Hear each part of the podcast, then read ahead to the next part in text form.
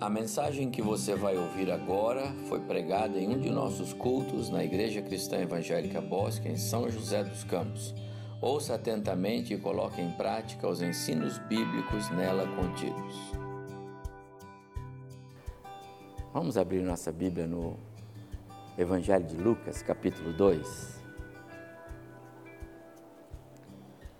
No meio de tantas coisas que fazem parte do cotidiano da vida, o mundo agitado, esse corre-corre, essas festas, essas luzes de Natal, todo esse contexto, nada como um momento para que a palavra de Deus, que é eterna, que é viva, que nos instrui, nos adverte, mas também nos abençoa, nada como um tempo para que esta palavra produza algum efeito na nossa vida. Lucas capítulo 2. Naqueles dias foi publicado um decreto de César Augusto convocando toda a população do império para recensear-se. Este, o primeiro recenseamento, foi feito quando Quirino era governador da Síria. Todos iam alistar-se, cada um à sua própria cidade. José também subiu da Galiléia, da cidade de Nazaré, para a Judéia, a cidade de Davi, chamada Belém, por ser ele da casa e família de Davi, a fim de alistar-se com Maria, sua esposa, que estava grávida. Quando eles ali estavam, aconteceu completarem-se-lhe os dias e ela deu à luz um filho, o seu filho primogênito, e o enfaixou e o deitou numa manjedoura, porque não havia lugar para eles na hospedaria. Havia naquela mesma região pastores que viviam nos campos e guardavam o seu rebanho durante as noites. E um anjo do Senhor desceu aonde eles estavam, e a glória do Senhor brilhou ao redor deles e ficaram tomados de grande temor. O anjo então lhes disse: Não temais, eis aqui vos trago boa nova, de grande alegria, que o será para todo o povo. É porque hoje, na cidade de Davi, nasceu o Salvador, que é Cristo o Senhor. E isto vos servirá de sinal encontrareis uma criança envolta em faixas e deitada em manjedoura. E então subitamente apareceu com aquele anjo uma multidão da milícia celestial, louvando a Deus e dizendo: Glória a Deus nas maiores alturas e paz na terra entre os homens a quem ele quer bem. E ausentando-se deles o anjo, os anjos para o céu, diziam os pastores uns aos outros: Vamos até Belém e vejamos os acontecimentos que o Senhor nos deu a conhecer. E foram apressadamente. Então acharam Maria e José e a criança, o menino, deitado na manjedoura. E vendo, divulgaram-se-lhes o que havia sido dito a respeito daquele menino. Todos os que ouviram se admiravam das coisas referidas pelos pastores. Maria, porém, guardava todas estas palavras, meditando-as no seu coração. Voltaram então os pastores, glorificando e louvando a Deus por tudo que tinham ouvido e visto, conforme lhes fora anunciado. Que o Senhor abençoe muito o nosso coração com esta porção tão preciosa da palavra dele. o maior e mais importante acontecimento da história, nós acabamos de ler. A história não seria esta que nós vivemos se este texto não fosse uma realidade. Se o Messias não tivesse vindo ao mundo, se o Cristo do Natal não tivesse sido encarnado, como diz João no seu Evangelho, se esse nascimento, como foi registrado por Lucas, ele é médico, é, vê a, a, o Cristo do ponto de vista humano, não é? Se o nascimento não tivesse acontecido, a história seria outra. Tudo começou porque esse nascimento aconteceu. Irmãos, eu estava pensando quando lia esse texto e, e orava e pedia ao Senhor esta nossa primeira palavra de Natal, porque hoje é dezembro, não é? E vocês sabem que nós gostamos de dezembro todos os domingos, até o último, é, celebrar o mês do Natal. Cantamos hinos de Natal, é assim que a gente faz. São tão poucos os dias de dezembro, e não obstante não ser nada errado cantar hinos de Natal em março, é, julho, setembro, maio, não é, mas eu não vejo as igrejas cantando hino de Natal, né? A gente não canta, talvez por não ter o hábito. Mas então, nada como celebrarmos o Natal todos os domingos, todos os dias, que gostoso. Quando eu pensava nisto, eu me lembrei que em 1995, quando eu chegava para pastorear esta igreja, nós começamos a participar das alegrias dos pais, dos avós, é, com os seus primeiros filhos e netos. E eu me lembro de vários, desde essa época, desde a década de 90, que foram chegando.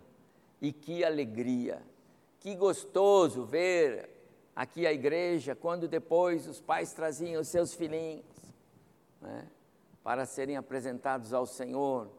Que alegria lá nos corredores das maternidades da cidade, porque naquela época a gente podia ir lá, não é? família e alguns mais ou menos que são agregados na família, ficar do lado de fora dos vidros quando tinha as maternidades e os bebês ficavam lá dentro e a gente ficava do lado de fora olhando, não é? Alguns de vocês não se lembram que vocês estavam deitados lá no bercinho, né? E nós estamos do lado de cá vendo, tá certo? E era tão gostoso aquele período, aqueles momentos, né? É, e até onde eu sei, pelo, pelo menos é o que a direção dos hospitais de maternidade me disseram, eles acabaram com isso por causa do pessoal dessa igreja aqui que foi fazer bagunça lá, entendeu? É, né, Maurício? Mas gritavam: ah, olha, nasceu, é isso. Aí eles acabaram com isso. Agora ele falou: não, leva para o quarto e aí não deixa mais. Então hoje não é bem assim, né? Mas como é gostoso ver o nascimento dos nossos filhos, dos nossos netos, não é? Eu me lembro disso, viu, Zé Carlos? Quando nasceram seus netos, os filhos não, mas os netos, eu me lembro disso, todos vocês. Eu me lembro quando, em 2012, o meu neto nasceu. Que alegria, não foi, Claré? Me lembro quando eu mandei uma mensagem para o Abimael, lembra? Domingo de manhã, olha meu neto, veja se não é minha cara mesmo. Foi isso que eu falei para você? Foi. Depois veio a Helena, e agora veio o Davi, um milagre, né? Davi não é um milagre, é um milagre, né? Está é, tá lá bonitão ele. Só alegria, não é? Mas, meus amados irmãos, nenhum desses nascimentos, nenhum deles, nenhum deles pode ser comparado a esse registro que nós lemos aqui. Ainda que a gente ame demais, de paixão, os nossos filhos e netos, nenhum deles pode ser comparado com este que nós acabamos de ler aqui. Esse é o Messias prometido. Esse é Jesus. Esse nascimento é ímpar. Ímpar. Nenhum outro fato histórico impactou tanto regiões celestiais e terrenas, quanto o nascimento de Jesus. Quando nasceram meus netos, não provocou nenhum problema nos governos ao nosso redor. Nenhum aqui pensa que vai perder o, o governo por causa deles, está certo? Apesar de que pode ser que algum deles venha a ocupar um posto aí, né? Quem sabe, não é? Mas não ocupou, não deu problema para os nossos governantes. Mas Jesus trouxe problema para os governantes da época. Jesus incomodou, o nascimento dele foi diferente. Não foi apenas um entre os muitos meninos que nasceram naqueles dias, ainda que alguns daqueles meninos acabaram sendo impactados por uma ordem é, real, porque nasceram próximo do nascimento de Jesus. Não foi apenas uma concepção humana, algo planejado pelos pais. Ah, Maria, vamos arrumar um filho? Não, não foi. Na verdade, causou tanto constrangimento e problema para José e Maria, não foi? Quase que se desfez um matrimônio que estava para começar, não é? Ou começando, quase que se desfez. O nascimento de Jesus foi diferente. Nenhum outro bebê, não é? Quando chegou para a vida dos seus pais, chegou com um carimbo, né? nasceu para morrer. Não. Nossos filhos e netos não nasceram destinados para morrer. Eles vão morrer, porque a morte é a consequência do pecado. Mas Jesus não tinha sequer pecado.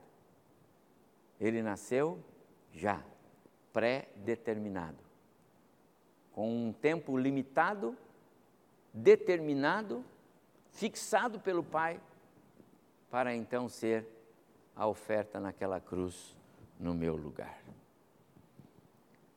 À noite eu quero falar sobre João capítulo 1, porque João não vê o nascimento de Jesus como o nascimento de um bebê. João vê a chegada do Messias como a encarnação do Verbo. Ele não fala em nascimento, ele fala em encarnação do Verbo. O Natal para João é a encarnação do Verbo. O Natal para Lucas é o nascimento de Jesus. Mas o fato é que o menino naquela estrebaria, deitado naquele coxinho de madeira, com palhas talvez para afofar o lugar onde ele foi posto, ele era o próprio Deus encarnado. Emmanuel, conforme nós lemos, Deus conosco o único que quando nasce já tinha uma tarefa de, de um valor é, sem igual, ímpar. Ele iria morrer para salvar todos nós, quantos recebêssemos a dádiva da salvação pela fé na obra que ele fez. Nenhum outro bebê foi assim. Nenhum outro. Só ele. Me lembro de um artigo que John Stott escreveu, no qual ele dizia assim: Enquanto todos nascem para viver, Jesus nasceu para morrer. Ele mesmo, durante o seu ministério terreno, falou muito sobre sua morte. Quando os seus discípulos, Filipe e André, vieram falar com ele: Mestre, mestre, tá, a multidão está aí, elas querem que o senhor fale, elas estão ansiosas por ouvi-lo. Jesus disse assim para eles: Agora, a minha alma está angustiada até a morte. E que direi eu? Pai, salva-me desta hora? Não, não porque foi precisamente para este momento que eu vim. Côncio do seu ministério, côncio da sua tarefa. E que tarefa? Mas ele era homem, não esquece disso. Não obstante, lá naquele coxinho estar o Deus Filho encarnado, porque ele nunca perdeu a sua divindade, mas era um bebê como os nossos. E quando ele atinge a sua maturidade, ele sabia de que a cruz o esperava, mas ele não fugiu da cruz, por amor a mim e a você, por obediência ao Pai, por saber que estava sobre os ombros dele um plano eterno que precisava ser cumprido. Não havia outro meio e outro caminho para que nós, seres humanos perdidos e condenados à morte eterna por causa do pecado lá dos nossos primeiros pais, estávamos destinados à separação eterna de Deus. Foi assim que ele acordou com o primeiro casal. Não há nada de errado em Deus fazer cumprir a palavra dele. Ele é um Deus de palavra que se cumpre, não é? Deus não tem duas palavras, Deus não tem um mais ou menos, Deus não quebra galho. Deus é Deus e Ele é soberano no que Ele faz. E Ele disse para o Adão e a Eva: se me desobedecer, morre, e morrendo, vão morrer. Está ali condenado morte física, morte eterna, separação eterna. Mas esse Deus, que também é um Deus de uma palavra só, é um Deus de misericórdia, de graça, é um Deus longânimo, bondoso. E aí ele vem no nosso, na nossa direção, através do seu próprio filho, para nos trazer de volta para Ele. Jesus possibilita isso. Só Jesus. Não por acaso ele disse: Eu sou o caminho. Não tem dois. Eu sou a vida, a única vida é dele. E ele compartilha conosco. Ele é a única verdade, a verdade que nos coloca de volta na presença do Pai. Só esse menino, só esse menino, nenhum outro. Nenhum pai jamais pensou em algo semelhante ao que estava no coração de Deus, quando desse plano eterno. Porque Deus amou o mundo de tal maneira que deu seu filho, esse do qual nós lemos, Jesus, único, único, para que todo aquele que nele crê não pereça, mas tenha a vida eterna. Sabe? Quando Deus amou você na eternidade passada dele. Deus não amou você depois que você nasceu. Deus não amou você depois que você ficou adulto. Se nós fôssemos esperar o amor de Deus por nós, depois que nós conhecemos o pecado, pior ainda. Depois que nós nos tornamos pecadores, indignos, pior ainda. Bom que Deus nos amou na eternidade passada dele. E sabe como é esse amor? Ele não muda, ele não oscila, ele não diminui. Não precisa aumentar porque ele não diminui. Do jeito que Deus amou você, meu irmão, se a graça de Cristo já o alcançou e se você nova criatura é, porque o sangue de Jesus já te lavou todos os pecados e você agora caminha olhando para o Senhor e esperando a, a volta de Cristo, o arrebatamento da igreja, se você já foi alcançado por isso, saiba de uma coisa: é porque esse amor de Deus foi derramado por você antes de você ser um ser. Paulo escrevendo aos Romanos, ele diz: Porquanto aqueles que de antemão conheceu, antemão quer dizer em tempos eternos passados, antemão, antes da criação do mundo. Algumas pessoas não entendem a eternidade de Deus. É só pensar que Deus é o mesmo ontem, hoje e o será para todo sempre. Do mesmo jeito que Deus está conosco hoje, do mesmo jeito que Ele está contemplando-nos aqui, recebendo o nosso culto, porque é dele que nós estamos falando, e porque Ele está presente através do seu Espírito, Ele está daqui a 20 ou 30 anos, que talvez alguns aqui de vocês não estejam. Eu espero estar aqui, entendeu? Mas do mesmo jeito, Deus está lá atrás, quando chamou Abraão para constituir um povo para ser seu. O tempo é para mim e para você, não é para Deus. E nesse tempo dele, que não se liga ao Cronos, porque é um calendário com dias, nesse tempo é que Deus estabelece as coisas. E foi nesse tempo que Deus estabeleceu: filho, você vai. E você vai fazer isso, porque nós amamos a nossa criação, somos nós se não fosse o nascimento de Jesus, isso não seria uma realidade.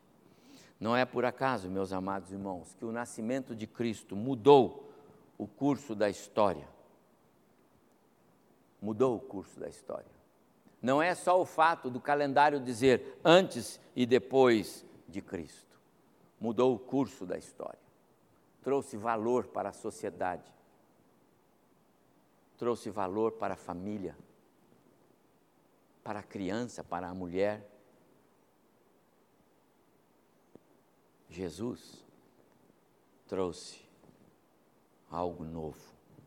O Evangelho é esse algo novo que liberta os povos não só da escravidão do pecado, mas que liberta os povos das grades, da maldade do homem, daquele que escraviza, daquele que se sobrepõe sobre, daquele que quer dominar.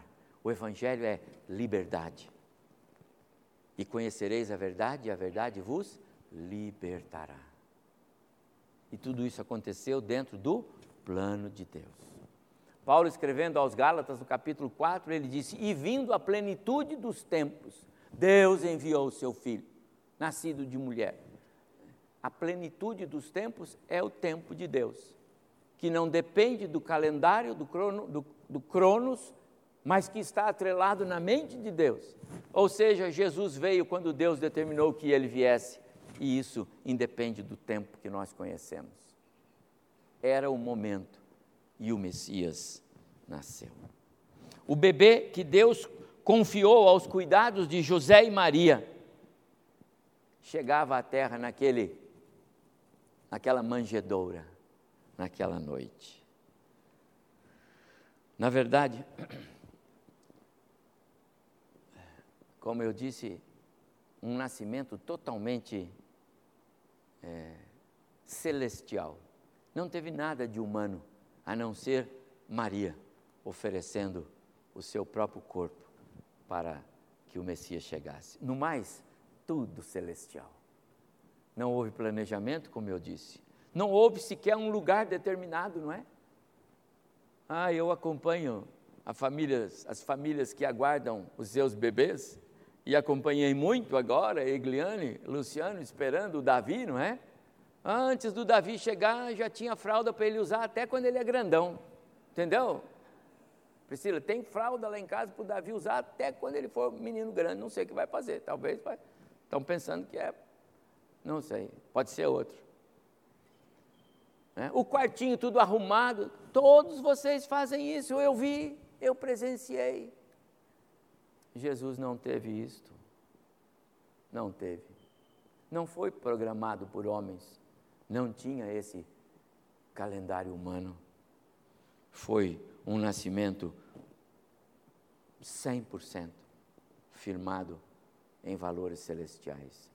Por isso eu gosto de pensar no que João escreve: a encarnação do Messias prometido, a encarnação do Verbo a única esperança de salvação. Foi assim que Gabriel, o anjo, falou quando ele é, revelou isso a José. Não temas receber Maria, tua mulher, porque o que nela foi gerado é do Espírito Santo. Olha a ênfase dele. É do Espírito Santo. Não temas, José. É do Espírito Santo. Ela dará, luz a um filho e lhe porás o nome de Jesus. Olha a ênfase do anjo Gabriel. Porque ele salvará o seu povo dos pecados deles. Que coisa, hein? Você receber a visita de um anjo e o anjo lhe dar este recado. Não obstante ele não ter nenhuma atenção de nenhuma autoridade terrena nem da sociedade ao seu redor, nem mesmo um berço como nós falamos, mas ele veio, porque o que Deus planeja acontece. Não por acaso Jó, depois de passar por toda a sua experimentação, provação, ele disse: Eu sei que nenhum dos seus planos pode ser frustrado. Ah, que coisa legal. Jesus estava nos planos de Deus, não estava no plano de José e Maria, mas ele estava nos planos do nosso Pai Celestial. Por isso, ele nasceu. Nasceu sem pecado, conservou a sua santidade e pureza, e ainda que em muito sofrimento, ele foi firme nas provações, foi fiel até a morte e morte de cruz. Jesus é aquele que neste mês nós celebramos o seu nascimento, o Natal. O único que viveu em santidade de vida, e nessa santidade, a de Jesus, é que Deus estabeleceu o meio pelo qual nós podemos ter vida eterna novamente. A vida eterna, ela nos é assegurada por um ato de Deus. Ó, não depende de quem quer, mas de Deus usar para conosco a sua misericórdia e graça. O próprio Jesus disse inúmeras vezes que ele era grato ao Pai por todos aqueles que ele, o Pai, lhe deu. E ele mesmo disse que ninguém vem a mim se o Pai que me enviou não o trouxer. Mas, meus amados irmãos, uma vez em Cristo, a condição de Deus não é mais ou menos, não é uma condição aproximada de vida espiritual, não é alguma coisa na superfície, é alguma coisa mais profundo, que de um jeito ou de outro vai acontecer conosco. Nós seremos feitos à imagem de Jesus. Você entende isso? Talvez você diga, pastor, mas eu estou tão distante disso. Ai, como eu sou fraco nos meus pecados, como eu tropeço. Paulo, quando escreveu aos Romanos, ele disse então: aqueles a quem Deus de antemão conheceu, amou e predeterminou para serem salvos, estarão sendo conformados à imagem do seu próprio filho. Romanos capítulo 8, verso 29. Sabe o que, que Paulo está escrevendo? Que Deus vai modelar a sua vida, meu prezado irmão ou irmã, de tal forma que em algum momento, e esse momento é especialmente quando estiver no encontro com o Senhor Jesus, você, é, no arrebatamento da igreja, você será feito conforme Jesus.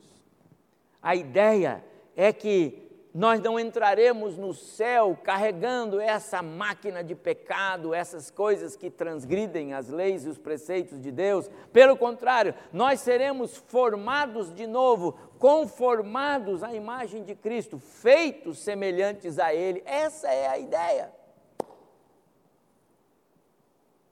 Como eu digo sempre, ainda que com a barriga esfolada, todos nós chegaremos lá parecidos com Jesus. Jesus tem as marcas nas mãos. Alguns crentes vão ter as marcas na barriga. Sabe o que é isso? Porque foi esfolando pelo mundo ao invés de subir. De ter uma vida espiritual crescente. De amar a palavra. De crescer a cada dia. Mas vão chegar lá. Porque Deus não falha naquilo que Ele estabeleceu. Não depende de nós. Ninguém escapa das mãos do Deus Filho, não é? Eu sou, ele disse, eu sou o bom pastor, e das minhas mãos nenhuma ovelha escapa. E ele disse isso para o pai João 6, pai, estão todos quantos o Senhor me deu. Isso inclui nós, os salvos, com exceção daquele, e ele se refere a Judas, que estava pré-determinado para a perdição o único que viveu em santidade, e nesta santidade Deus nos quer. O único que viveu é, uma vida obediente. A obediência incondicional de Jesus não é apenas para que ele seja reconhecido como a oferta perfeita, não é apenas para que a gente possa dizer que bom que Jesus obedeceu, porque se ele não obedecesse, ele não ia para a cruz, e se ele não fosse para a cruz, os meus pecados não, não teriam sido expiados, pagos, resolvidos diante de Deus, e eu ainda seria um pecador. Não! A obediência de Jesus vai um pouco a mais. A obediência de Jesus tem de ser modelo para nós. Essa é a ideia. O único que obedeceu incondicionalmente, e nesta obediência, Deus nos quer como filhos. Não é meia obediência. Meia obediência é desobediência. Deus, o Pai, estabeleceu um caminho pelo qual a salvação se, se concretiza. Lembra? Você foi salvo das condenações do pecado, da carga do pecado, da sentença do pecado. E agora você está sendo salvo a cada dia de todo o contexto desse mundo de pecado no qual você vive. E um dia, lá quando Cristo voltar, nós seremos salvos da presença do pecado, porque não teremos mais o pecado perto de nós. Em algum momento, Deus está trabalhando a nossa obediência. A obediência de Cristo tem que ser modelo. Quando você pensa que Cristo obedeceu até a morte, aí você tem que olhar para você e dizer assim: e eu tenho obedecido a palavra do Senhor? Eu tenho me curvado diante do que a palavra diz? Ou ainda eu sou eu? Quando você vai dar lugar para a palavra de Deus no seu coração? Essa é a ideia. Jesus, o único que viveu em santidade, o único que obedeceu incondicionalmente, o único cujo caráter é verdadeiramente irrepreensível e agradável a Deus. E meus amados irmãos, você está destinado a ter um caráter irrepreensível e agradável a Deus. Se ainda não alcançou, anote, vai alcançar. Pode imaginar que no céu pode ter alguém cujo caráter não seja agradável a Deus? Pode imaginar isso? Ah, lá no céu vai ter uma turminha lá, pastor, que vai ser duro da queda, vai ser. Vamos ter que. Não. Não existe isso. Então, nós seremos, de alguma forma, totalmente transformados. Aquilo que já aconteceu conosco no ato da salvação, agora está passando por um processo. A pergunta é: você está cônscio desse processo? Ao tomarmos a ceia agora, nós temos que nos lembrar disso. Esse Jesus, com sua vida, seu exemplo, seu modelo, está me impactando.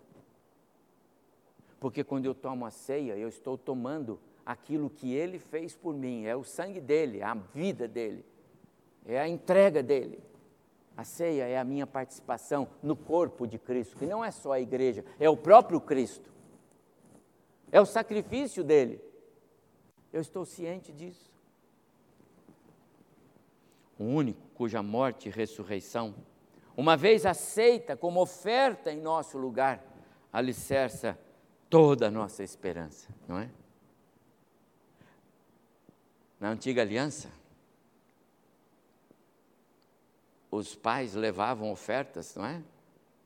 De acordo com o tamanho da família e com os problemas que carregavam, ofereciam lá os animais para os sacerdotes colocar no altar, no templo, e tinha aquelas ofertas e eram queimadas, não tinha isso? Repetidas vezes isso acontecia. Todos os dias essas coisas aconteciam. Jesus, uma vez só, e só uma, ele mesmo, como o sacerdote, como o ofertante e a oferta. Entrou no Santo dos Santos, ofereceu-se diante de Deus e a sua morte foi aceita pelo Pai como sacrifício no meu e no seu lugar. Você não precisa morrer mais e nem vai morrer mais se salvo você já está por Jesus. A morte já não tem domínio sobre você. E eu não falo da morte física, eu falo da morte espiritual. Porque a morte física, que é o nosso corpo, né? Agora você pode achar que você está aí, ó, bonitão, fortão, saudável, joga bola, corre de um lado para o outro, mas quando os anos chegarem, você vai ver que essa máquina não é tudo isso. Mas lá dentro há algo que é eterno. A morte de Cristo foi para garantir a nossa eternidade com vida nessa morte e ressurreição, nós firmamos a nossa fé. Meus amados irmãos, em Cristo, em Jesus, o Cristo encarnado. Aquele que, certa vez, foi abrigado num madeiro, um, uma manjedoura, um coxinho, um bebê, desnudo, frágil, sujinho quando nasceu, colocado naquele madeiro. Mais tarde, viria também a ser colocado num outro madeiro, mas desta vez, não como alguém que chegava para uma família, mas como alguém que se oferecia para morrer no meu e no seu lugar. Esse é o Jesus do Natal. Por isso, Natal é tempo de reflexão. Natal é tempo de meditação. Natal é tempo de contemplação. Natal é tempo de repensar a muita misericórdia de Deus para conosco. Natal é tempo de refletirmos na enorme graça que toda essa história nos trouxe. Natal é tempo de reconhecermos o imensurável amor de Deus. O verdadeiro Natal precisa considerar todas essas verdades, irmãos. Senão, não é Natal. Muitas famílias, muitos lugares, muitos estabelecimentos. Ah, quando eu morava ali na, na hora do banhado, ali na Avenida Anchieta, ali embaixo ali, Ai, mas nessa época, festas sobre festas de Natal ali. Aqueles restaurantes, um do lado do outro, repletos de carros, gente para todo lado. Se Jesus estiver do lado de fora, de nada adianta. Aquilo é vazio. Termina na manhã seguinte. O verdadeiro Natal precisa considerar essas verdades bíblicas. O verdadeiro Natal só é possível a partir do conhecimento de Cristo, esse Cristo. O verdadeiro Natal é aquela celebração que não termina no dia 26 de dezembro, mas ele começa em dezembro e termina em dezembro, e começa em dezembro e termina em dezembro. É assim que nós celebramos. Natal sem Cristo é Natal descartável, é vazio é inócuo. É Natal de aparências. Que neste Natal, o maravilhoso conselheiro, o Deus forte, o Pai da eternidade, o príncipe da paz, Jesus, o Messias, possa atrair muitos para si, como ele mesmo disse e quando eu for levantado na terra, atrairei todos a mim. O verdadeiro Natal é aquele que começa na manjedoura, passa pela cruz, aponta para esta mesa e nos faz olhar para a nossa eternidade com Jesus no céu. Esse é o verdadeiro Natal. Creio que Deus queria nos falar algumas coisas nesta manhã, antes de participarmos da mesa, para nós nos lembrarmos de quem somos e o que Deus espera e quer de nós como seus filhos. Se nós, como Igreja de Jesus, saímos daqui com esse espírito de Natal hoje, dia 4 de dezembro, ainda faltam 21 dias para o 25, não é? Mas nós já estamos vivendo hoje o verdadeiro sentido do Natal. É esse do qual nós falamos. E eu queria que ao celebrar a ceia, essa é a última ceia do ano, no culto da manhã. À noite nós vamos celebrar de novo. E eu quero convidar você para vir de novo, porque eu quero falar sobre o Natal, que na verdade é a encarnação do Verbo. Mas hoje é nosso último culto de ceia de manhã culto amanhã. Eu queria que nós participássemos da ceia agora com os olhos no Natal, o nascimento de Jesus, porque é isso que nós celebramos nesse mês. Curve sua cabeça. Paulo diz que nós devemos colocar no nosso coração o compromisso de nos apresentarmos diante de Deus antes de tomarmos o pão, bebermos o vinho. Antes de fazermos isso, nós devemos nos examinar a nós mesmos e dizermos: Senhor, eu estou apto para esse momento. Agora que você ouviu tudo que Jesus é, é assim que você o vê como seu Salvador. Mas Paulo não diz que é para você fazer esse exame à luz do Espírito e se ausentar da mesa. Ele diz: então coma do pão e beba do vinho. Irmão, meu querido irmão, você é membro desta igreja congregado, você é crente em Jesus, está conosco hoje, já foi batizado, você é nosso convidado para celebrar a ceia, mas o faça na segurança de que está em comunhão com esse Deus que te salvou em Cristo, que te amou e te chamou para ser dele. Que a graça de Jesus agora possa transbordar no seu coração